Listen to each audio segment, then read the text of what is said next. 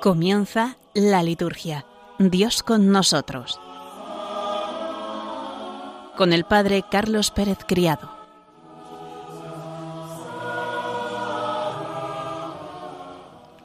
Buenas tardes, queridos oyentes de Radio María, y bienvenidos una semana más a este programa, La Liturgia.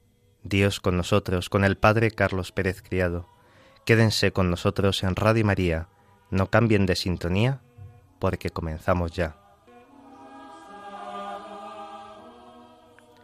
En el programa de esta tarde comenzaremos rezando con el Evangelio del domingo. Presentaremos el santoral de la semana pasada, las memorias de San Alberto Magno, Santa Margarita de Escocia, Santa Gertrudis, Santa Isabel de Hungría, o la dedicación de las basílicas de los santos Pedro y Pablo. En la parte central de nuestro programa comentaremos aspectos relevantes de esta última semana del tiempo ordinario que ha comenzado con la celebración de la solemnidad de Jesucristo, Rey del universo. También haremos referencia al nuevo año litúrgico y al tiempo de Adviento que comenzaremos el sábado por la tarde. Al final de nuestro programa presentaremos el santoral de esta semana, Santa Cecilia, San Clemente, San Columbano, los santos Andrés Dunglac y compañeros mártires, y Santa Catalina de Alejandría. Nos ponemos en presencia de Dios para comenzar rezando.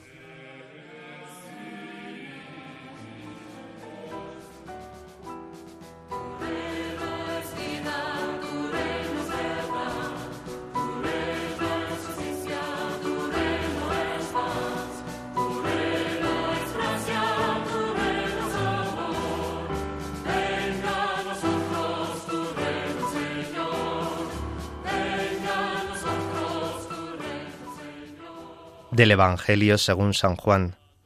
En aquel tiempo Pilato dijo a Jesús, ¿Eres tú el rey de los judíos? Jesús le contestó, ¿Dices eso por tu cuenta o te lo han dicho otros de mí? Pilato replicó, ¿acaso soy yo judío? Tu gente y los sumos sacerdotes te han entregado a mí. ¿Qué has hecho?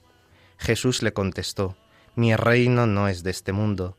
Si mi reino fuera de este mundo, mi guardia habría luchado para que no cayera en manos de los judíos, pero mi reino no es de aquí. Pilato le dijo, Entonces, ¿tú eres rey? Jesús le contestó, Tú lo dices, soy rey. Yo para esto he nacido, y para esto he venido al mundo, para dar testimonio de la verdad. Todo el que es de la verdad, escucha mi voz.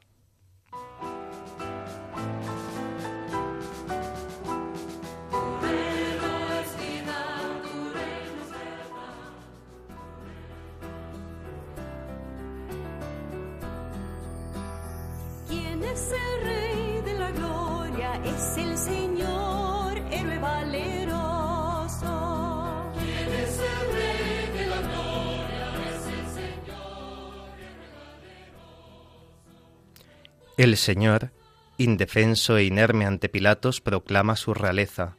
Tú lo dices, soy rey. Él mismo inmediatamente aclara que es rey en tanto que testigo de la verdad.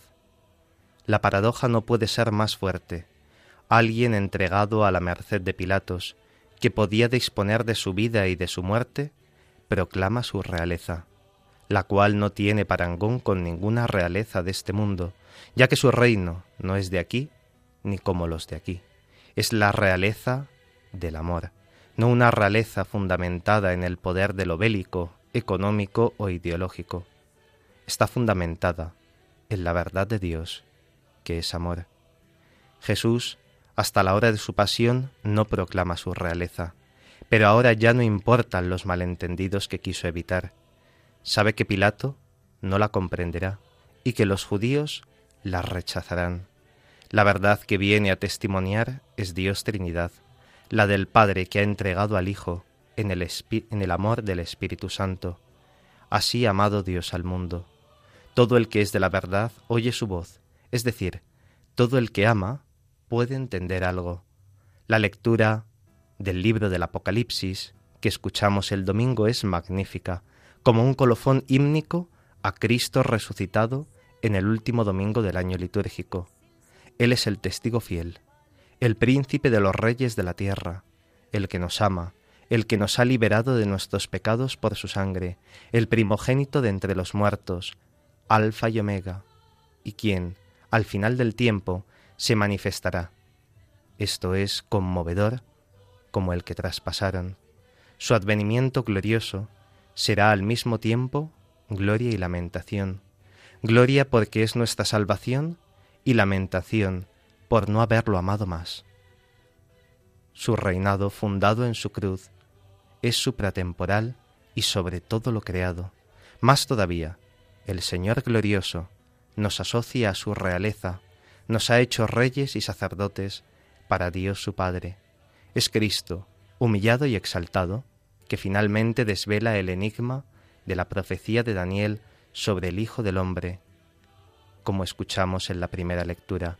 El Salmo 92, el Señor reina vestido de majestad, cantamos la realeza de Cristo, es uno de los siete salmos del reino que empieza el Señor reina, que es lo mismo que afirmar el Señor ha resucitado, del Padre Rafael Serra Abellá en el calendario directorio del año litúrgico.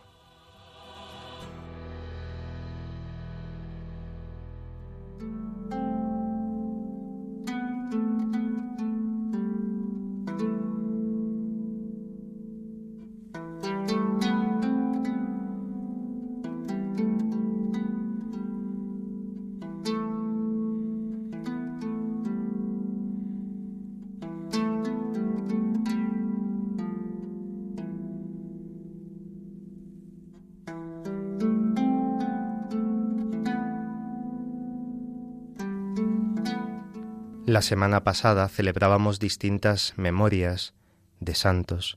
San Alberto Magno, que nació en Augsburgo.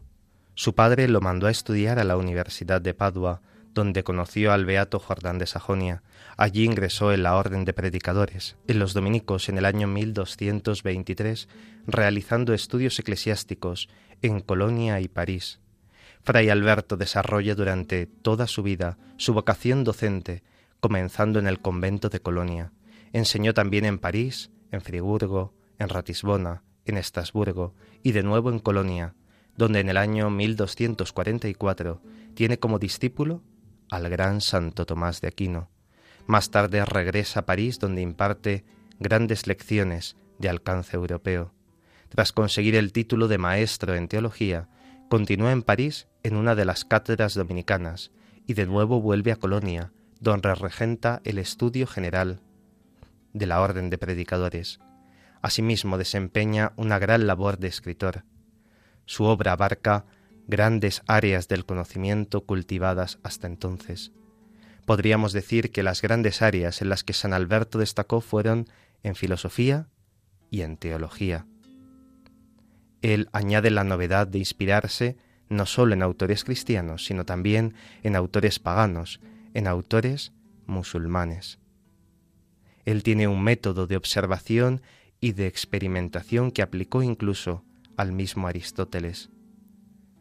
Otra faceta, algo desconocida de Santo Tomás, es aquella de escritor místico.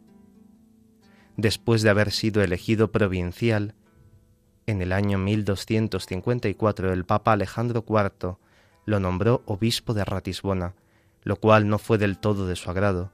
Sin embargo, terminó cosechando un éxito pastoral que podríamos decir fue brillante.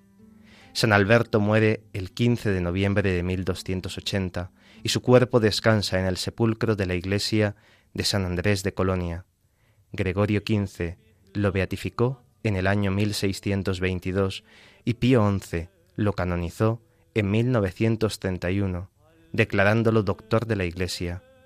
Pío XII lo nombró patrono de los que cultivan las ciencias naturales. Podríamos decir que San Alberto es un santo válido para todo tiempo y lugar. En él tenemos ante todo un modelo de científico creyente. No concebía conflicto alguno entre ciencia y religión. En general, todos los elementos de su vida nos muestran esta eterna novedad.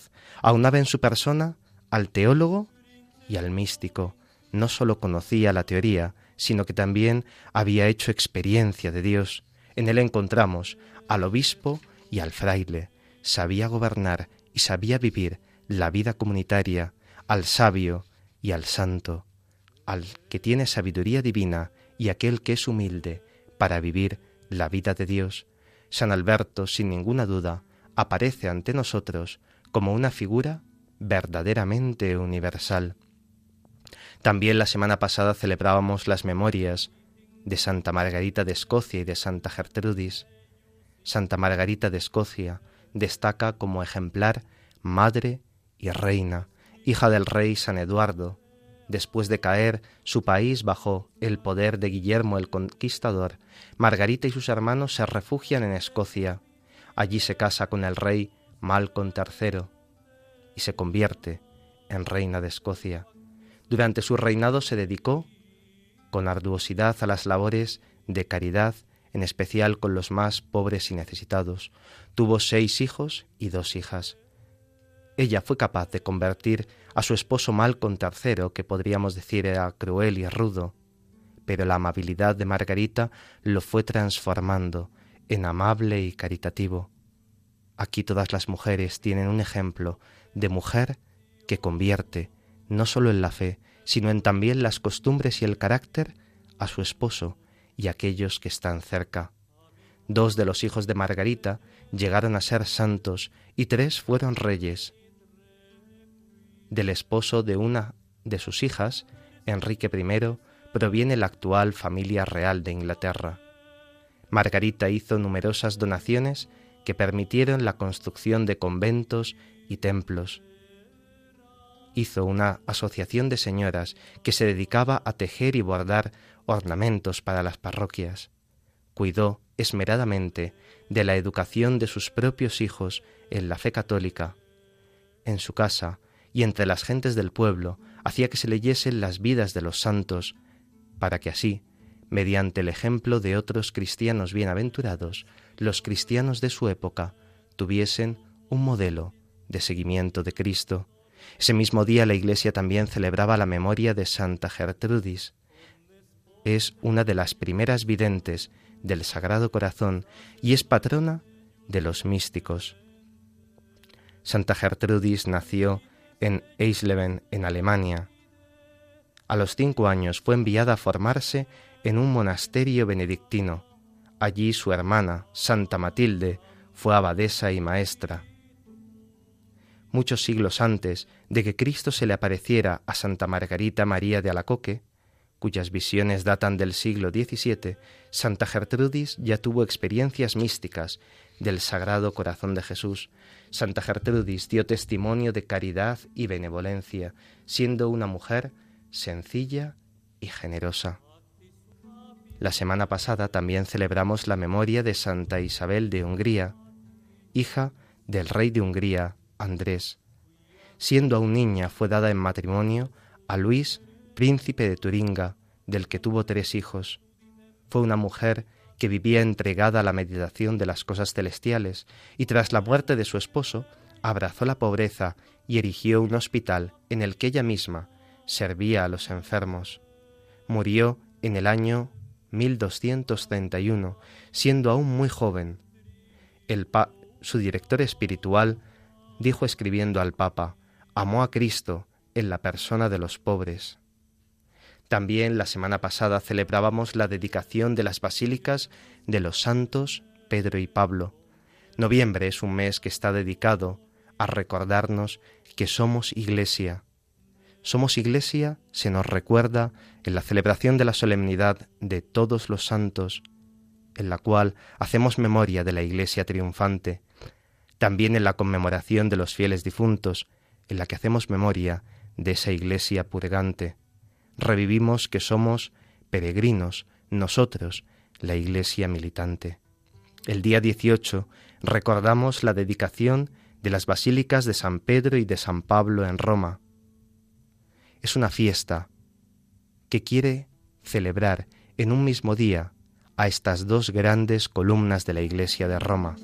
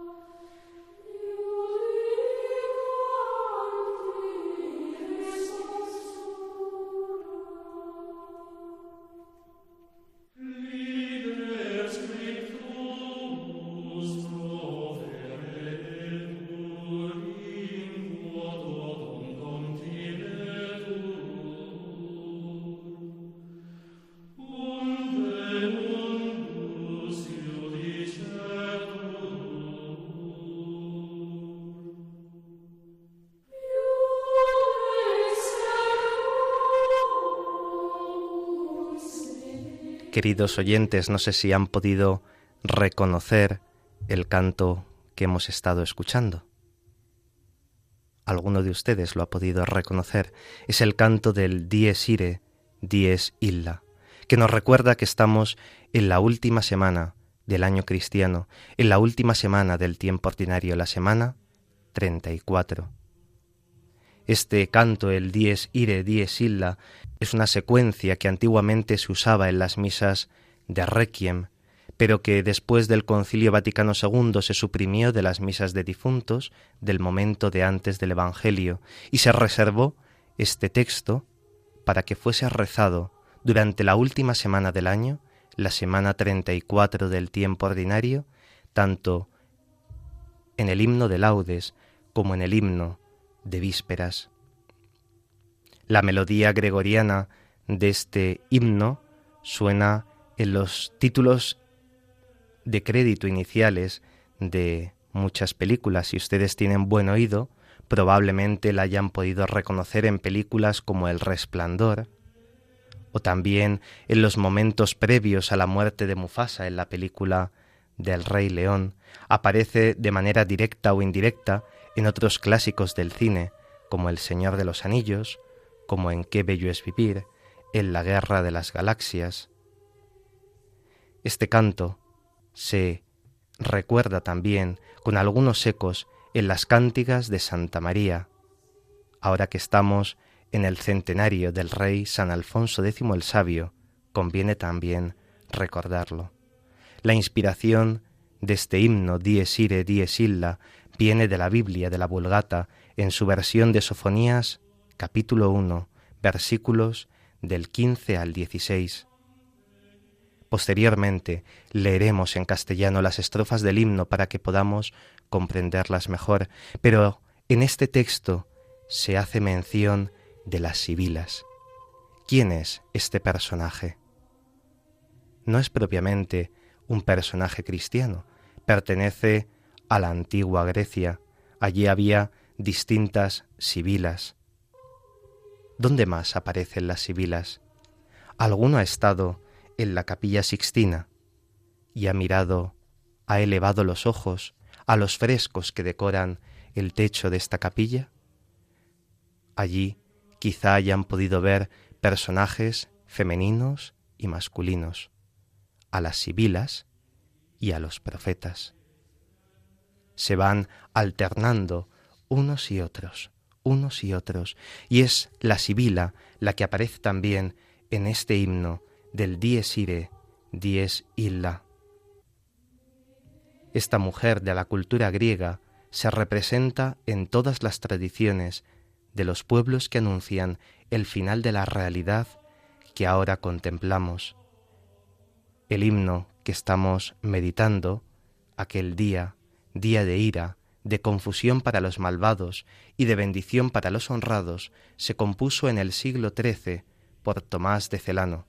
Un siglo más tarde, se incorporó a la misa de Requiem en sufragio por los difuntos para ser cantado antes del Evangelio a modo de secuencia, como ya hemos dicho antes, tras la renovación litúrgica fruto del Concilio Vaticano II, este himno fue suprimido en el misal romano de 1970, pero se propuso, sin embargo, como himno para las horas del oficio divino de esta última semana.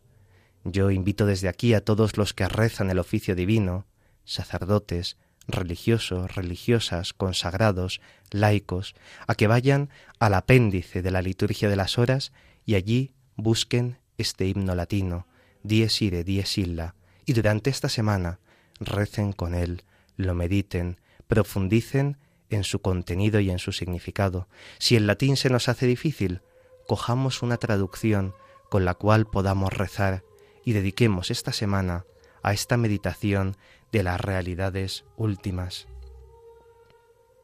En esta semana 34 recordamos las palabras del credo, volverá glorioso para juzgar a vivos y muertos.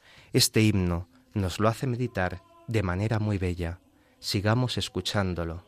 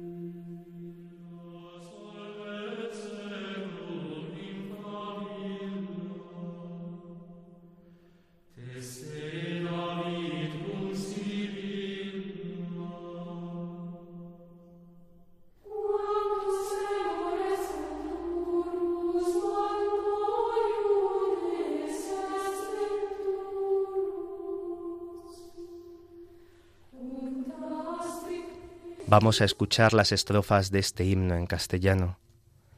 Día de la ira, aquel día, en que los siglos se reduzcan a cenizas, como testigos el rey David y la Sibila. Cuánto terror habrá en el futuro cuando el juez haya de venir a juzgar todo estrictamente. La trompeta, esparciendo un sonido admirable por los sepulcros de todos los reinos, reunirá a todos ante el trono. La muerte y la naturaleza se asombrarán cuando resucite todo lo creado para que responda ante su juez. Aparecerá el libro escrito en el que se contiene todo y con el que se juzgará al mundo.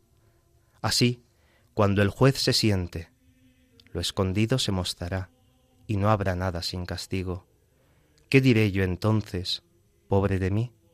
¿A qué protector rogaré cuando apenas el justo esté seguro? Rey de tremenda majestad, tú que a los justos salvas por gracia, sálvame, fuente de piedad. Acuérdate, piadoso Jesús, de que soy la causa de tu calvario. No me pierdas en este día. Buscándome, te sentaste agotado, me redimiste sufriendo en la cruz. No sean vanos tantos trabajos. Justo juez de venganza, concédeme el regalo del perdón antes del día del juicio. Grito como un reo, la culpa enrojece mi rostro. Perdona, Señor, a este suplicante, tú que absolviste a la pecadora y escuchaste la súplica del ladrón, me diste a mí también esperanza. Mis plegarias no son dignas, pero tú, al ser bueno, actúa con bondad, para que no arda en el fuego eterno. Colócame entre tu rebaño y sepárame de los machos cabríos, situándome a tu derecha. Confundidos los malditos, arrojados a las llamas voraces, hazme llamar entre los benditos.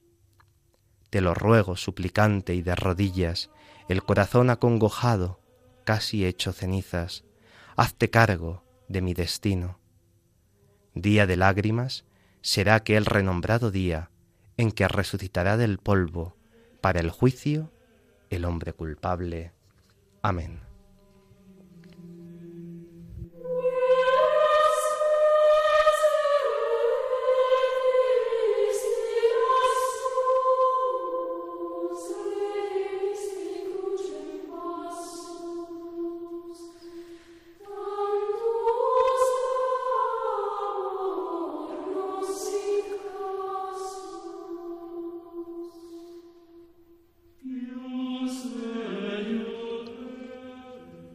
Os invito a que durante esta semana sigáis meditando este himno Dies Ire Dies Illa.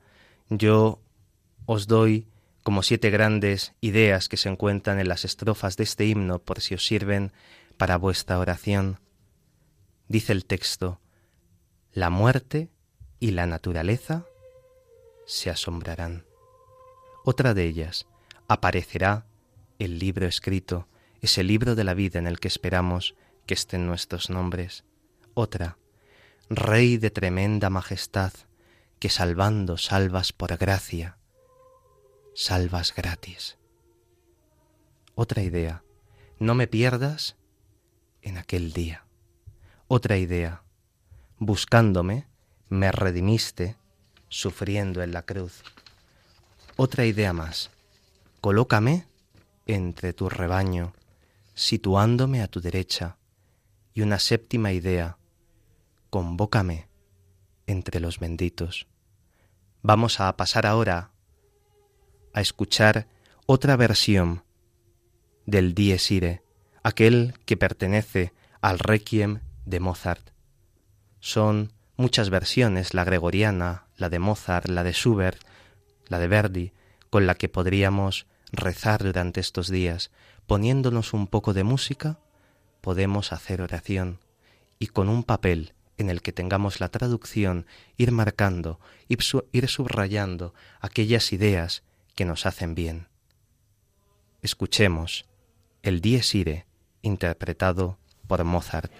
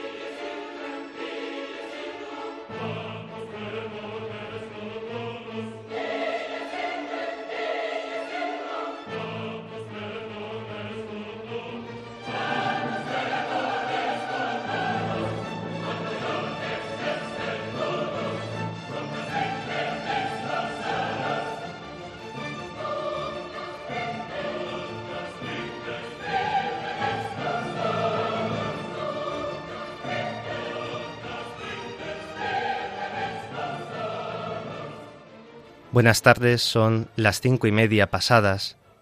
Estamos en el programa de Radio María, la liturgia Dios con nosotros. Les acompaña en el micrófono el Padre Carlos Pérez Criado y en el control Javi Esquina. Hemos escuchado el himno Dies Ire, Dies Illa, tan propio de esta última semana del tiempo ordinario. Y nos adentramos ya en un nuevo tiempo litúrgico, Acabada la solemnidad de Cristo Rey del universo y de las últimas ferias del año litúrgico, comenzamos un nuevo año cristiano, sí, un poco antes que el nuevo año civil, unos días antes. Comenzamos el sábado por la tarde con las primeras vísperas, el primer domingo de Adviento. Hemos cambiado de ciclo litúrgico y hasta ahora estábamos en el ciclo B. A partir de este domingo comenzamos ya el ciclo C, un ciclo en el que el evangelista Lucas será aquel que nos acompañe semana tras semana en las lecturas dominicales presentándonos a Cristo. Esto sucederá no sólo durante el tiempo de Adviento, sino también en la liturgia dominical del tiempo ordinario a lo largo de todo el año y también en los otros tiempos fuertes. Es este comienzo de año litúrgico el que nos tiene que llenar de una profunda alegría. Los cristianos comenzamos el nuevo año siempre, siempre con el tiempo de Adviento. Y la liturgia romana lo hace con un canto propio y específico que vamos a escuchar ahora.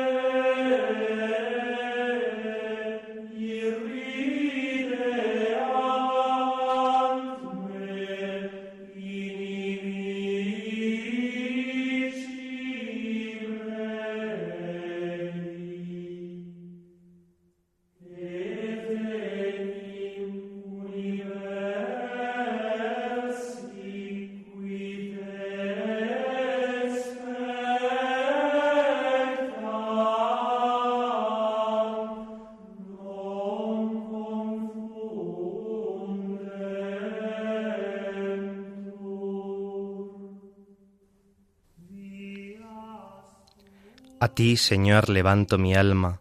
Dios mío, en ti confío, no quede yo defraudado, que no triunfen de mí mis enemigos, pues los que esperan en ti no quedan defraudados.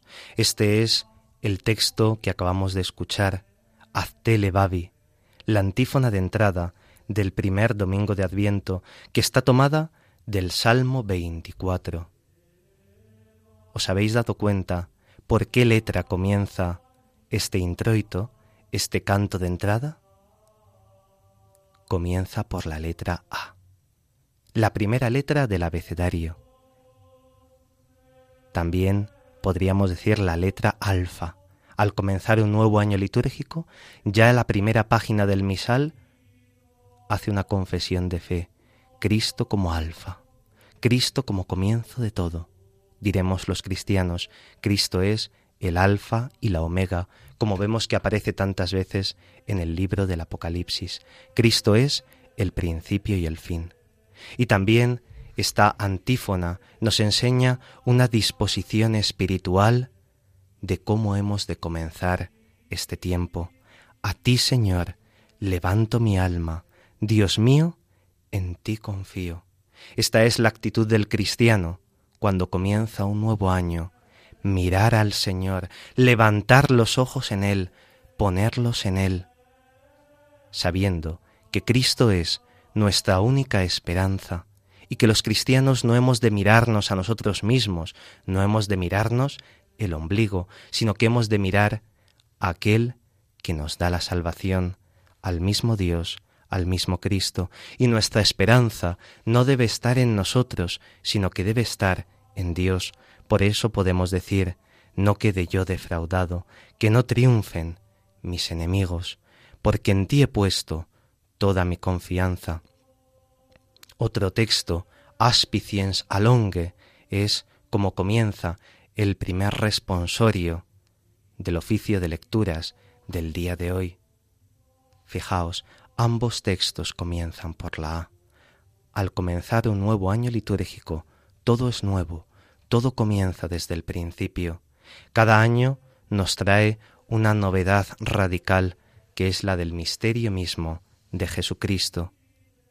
Qué bien nos viene que vayamos comprendiendo estas pequeñas perlas que tiene la liturgia.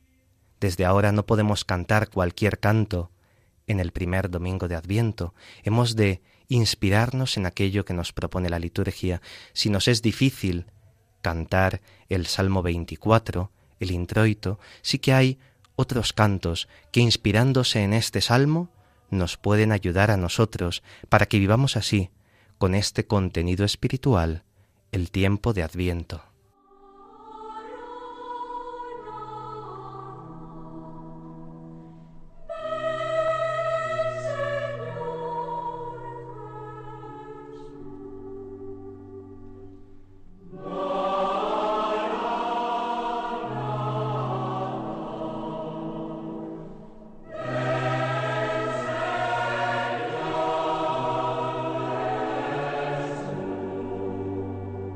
Acabamos de escuchar esta exclamación tan propia del tiempo de Adviento, Maránata o Maranatá, expresiones arameas de la misma lengua hablada por Jesucristo y por los primeros cristianos.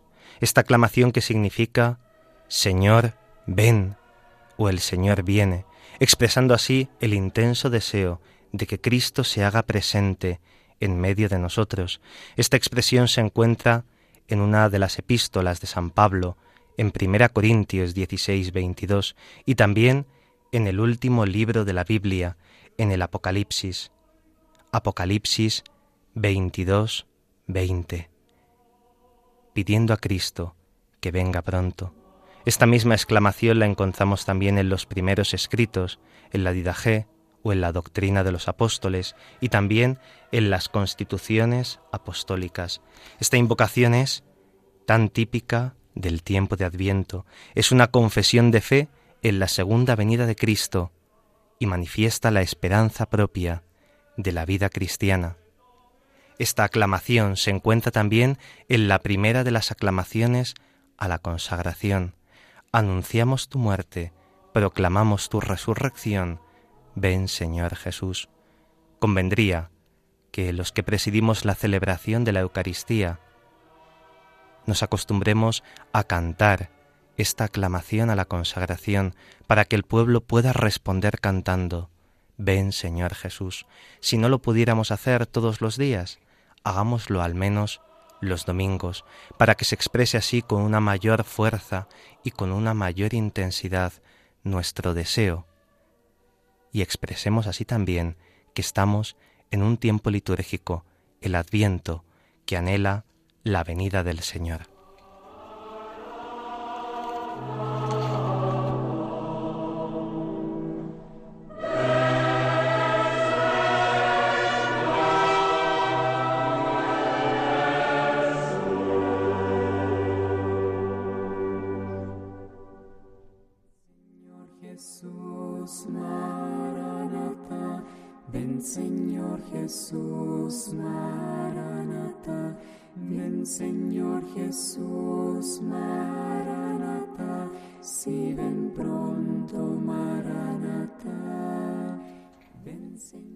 Ven Señor Jesús. Esta es la súplica del tiempo de Adviento que comenzaremos el próximo sábado.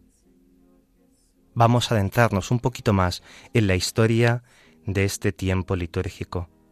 El comienzo de este tiempo litúrgico, pues no sabemos muy bien a cuándo se remonta, los estudiosos aún siguen discutiendo exactamente en qué periodo. San León Magno, que celebrábamos hace unos días, que es el gran teólogo de la Navidad, ignora en sus sermones que exista este tiempo de preparación a la Navidad del Señor, lo cual nos da una pista de si en aquella época se celebraba o no el Adviento, más bien nos hace inclinarnos a que aún no se celebraba. Podríamos decir que este tiempo de Adviento aparece de manera furtiva en varios lugares y por diversas motivaciones, hasta llegar a cuajar en un tiempo bien determinado. Una de las primeras noticias sobre la celebración de un tiempo de preparación es en uno de los cánones del Concilio de Zaragoza, celebrado en los años 380 o 381. Este canon invita a los fieles a acudir a la asamblea durante las tres semanas que preceden a la fiesta de la Epifanía, por tanto a partir del día 17 de diciembre.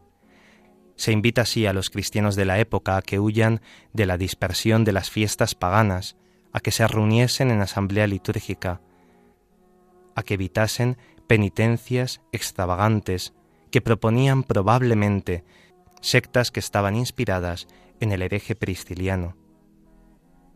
Es posiblemente un periodo de preparación al sacramento del bautismo que se celebraba según el uso oriental, también asumido por España, en la fiesta de la Epifanía, que se celebraba el bautismo del Señor.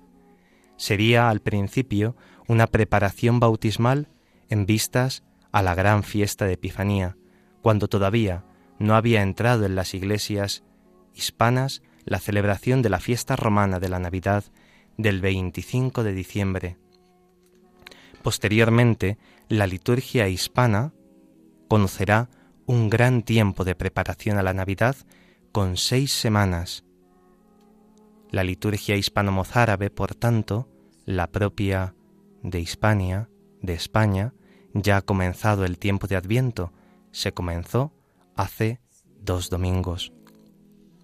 En Internet podéis encontrar algunos de los bellos textos de la eucología de nuestra liturgia hispana. Tiene auténticas joyas en el tiempo del Adviento. En Francia encontramos un sermón medieval de Adviento del abad Vernon acerca de la venida del Señor, en él se cita un texto atribuido a San Hilario de Poitiers. El santo invita a los fieles a que se preparen al adviento con tres semanas, con prácticas ascéticas y penitenciales. ¿Por qué escoge el número de tres semanas? Es por el simbolismo, afirma él.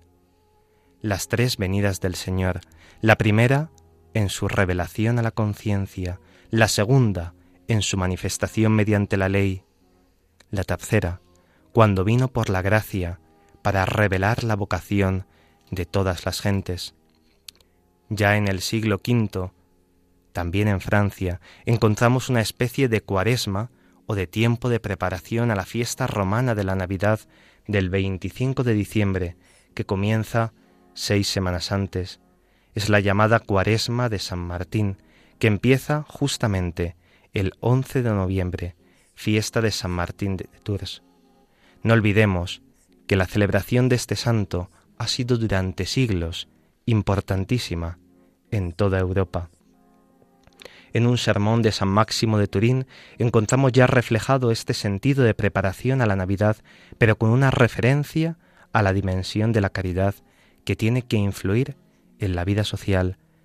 Dice así este santo, en preparación a la Navidad del Señor, purifiquemos nuestra conciencia de toda mancha, llevemos sus tesoros con la abundancia de diversos dones, para que sea santo y glorioso el día en el que los peregrinos sean acogidos, las viudas sean alimentadas y los pobres sean vestidos. En Roma encontramos un tiempo de adviento hacia el siglo VI, algunos afirman que la instauración de este tiempo en Roma proviene del Papa Siricio. De las seis semanas iniciales, esas que existen en el rito ambrosiano y en el rito hispano-mozárabe, se pasa con algunas oscilaciones a cinco y definitivamente a cuatro semanas, como propone el Papa San Gregorio Magno. El carácter escatológico de este tiempo tiene influjos de San Columbano, y de sus monjes. el tema del juicio final ha caracterizado definitivamente el sentido del primer domingo de Adviento hasta nuestros días. La palabra latina adventus o la griega parusía nos indica el sentido de este tiempo litúrgico, el final de la historia.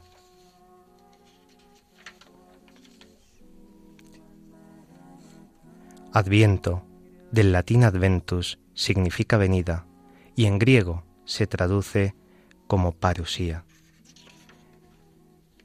Este tiempo nos va preparando hacia la venida del Señor. Recordemos que hay distintas fases, distintas etapas en el Adviento.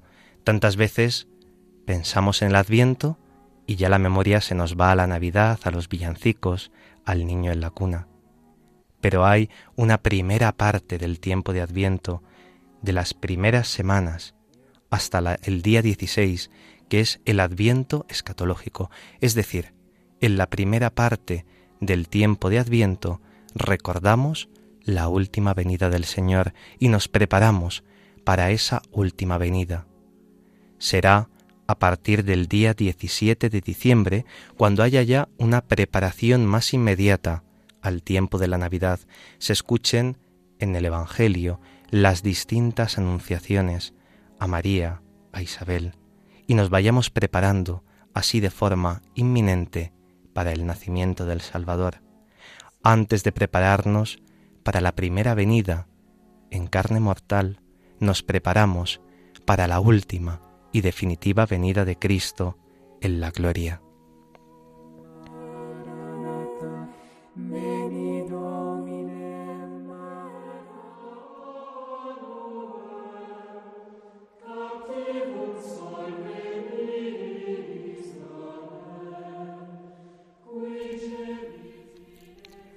Además de prepararnos para la última venida al final de la historia, además de prepararnos para la venida que ya tuvo lugar en Belén, la venida histórica, nos preparamos también en el tiempo de Adviento para una tercera venida, una venida intermedia, la venida sacramental.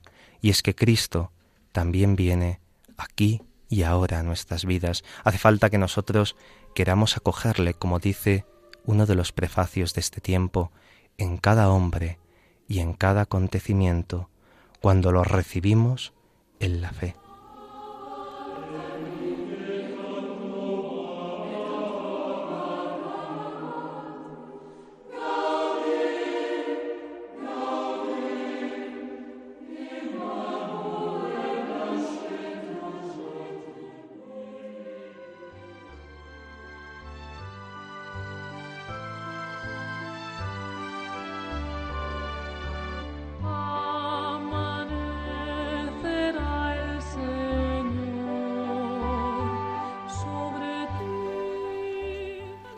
No hemos de olvidarnos del responsorio propio del tiempo de Adviento.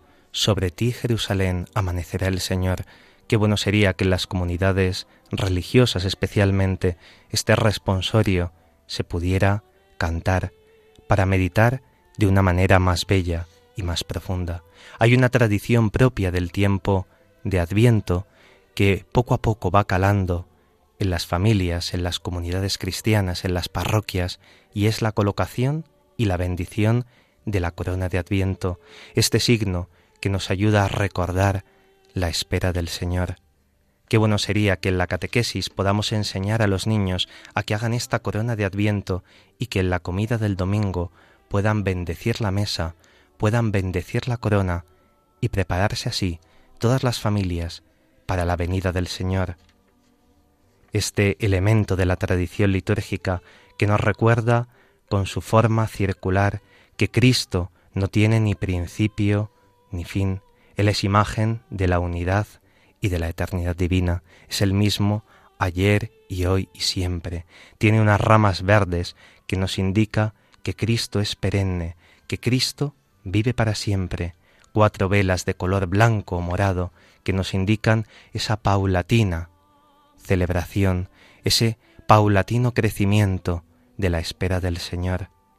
Hay cantos bellísimos en castellano que nos ayudan a prepararnos para ir encendiendo las velas de la corona, esa decoración festiva con frutos, con frutos rojos que nos recuerdan esa promesa del jardín del Edén que nos fue arrebatada por el pecado, pero que el Salvador del mundo, Cristo Jesús, nos volverá a traer.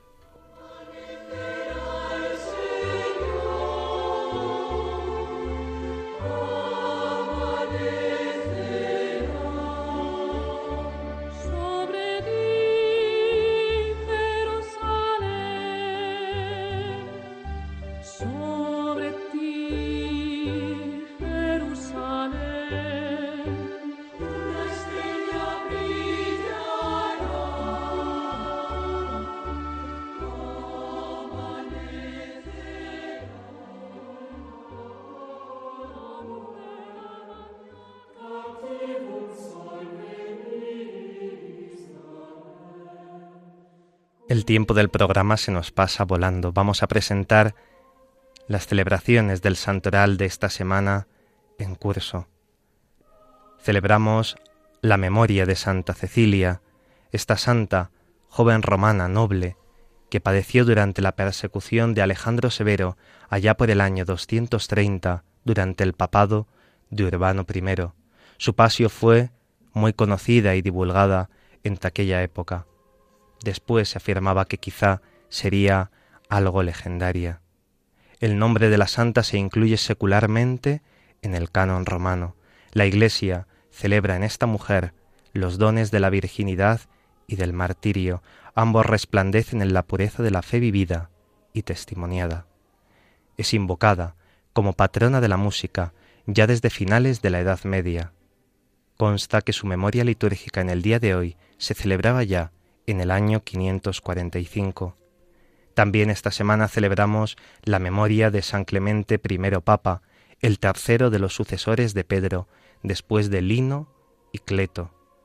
Gobernó la Iglesia desde el año 93 hasta el año 101. De él tenemos el documento papal más antiguo que se conoce después de las cartas de San Pedro, la Carta a los Corintios del año 96 por ser cristiano, fue desterrado por el emperador Trajano a Crimea, al sur de Rusia, y allí fue condenado a trabajos forzosos, a picar piedra, con más de otros dos mil cristianos. Allí, en Crimea, convirtió a muchísimos paganos y los bautizó.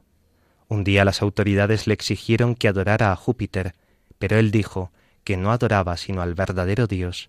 Entonces fue arrojado al mar y para que los cristianos no pudieran venerar su cadáver, le fue atado al cuello un hierro pesadísimo, pero una gran ola devolvió su cadáver a la orilla. Fueron los santos Cirilo y Metodio, en el año 860, los que llevaron a Roma el cuerpo de este Papa de la Iglesia. Ese mismo día se celebra también la memoria de San Columbano Abad, monje misionero, que nació en Irlanda en la primera mitad del siglo VI y se instruyó en las ciencias sagradas y profanas. Es reconocido por su gran cultura y sabiduría. Habiendo abrazado la vida monástica, se trasladó a Francia, fundando varios monasterios. Obligado a exiliarse, marchó a Italia, donde fundó el monasterio de Bobbio, muriendo en el año 615. También esta semana celebramos la memoria de los santos Andrés Dunglang presbítero y 117 compañeros mártires, los mártires del Vietnam, que dieron su vida por Cristo ya en el siglo XVII.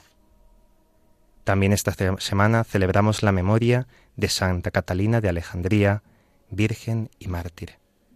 Vamos a terminar el programa encomendándonos a la Madre de Dios. Lo hacemos con este canto tan propio del tiempo de Adviento que vamos a comenzar, el canto Alma Redentoris Mater, Madre del Redentor. Pedimos así en este mes de noviembre por nuestros difuntos, encomendándolos a la Virgen María y por este tiempo que ahora comenzamos.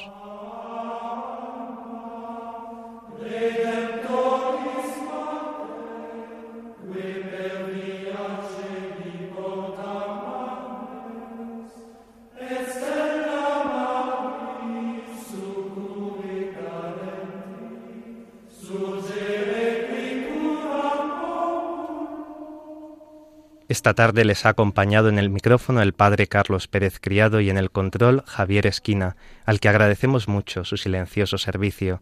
A continuación pueden escuchar el programa Catequesis en Familia con el padre Diego Muñoz. Podéis escribirnos para cualquier duda o comentario al email del programa. La liturgia Dios con nosotros arroba radiomaria.es. La liturgia Dios con nosotros arroba radiomaria.es. Si quieren volver a escuchar el programa pueden descargar el podcast en la web de Radio María. También pueden solicitar el programa en CD llamando al 91 822 8010 o escribiendo a través del formulario de la web de Radio María. Queridos oyentes, muchas gracias por vuestra fidelidad un lunes más.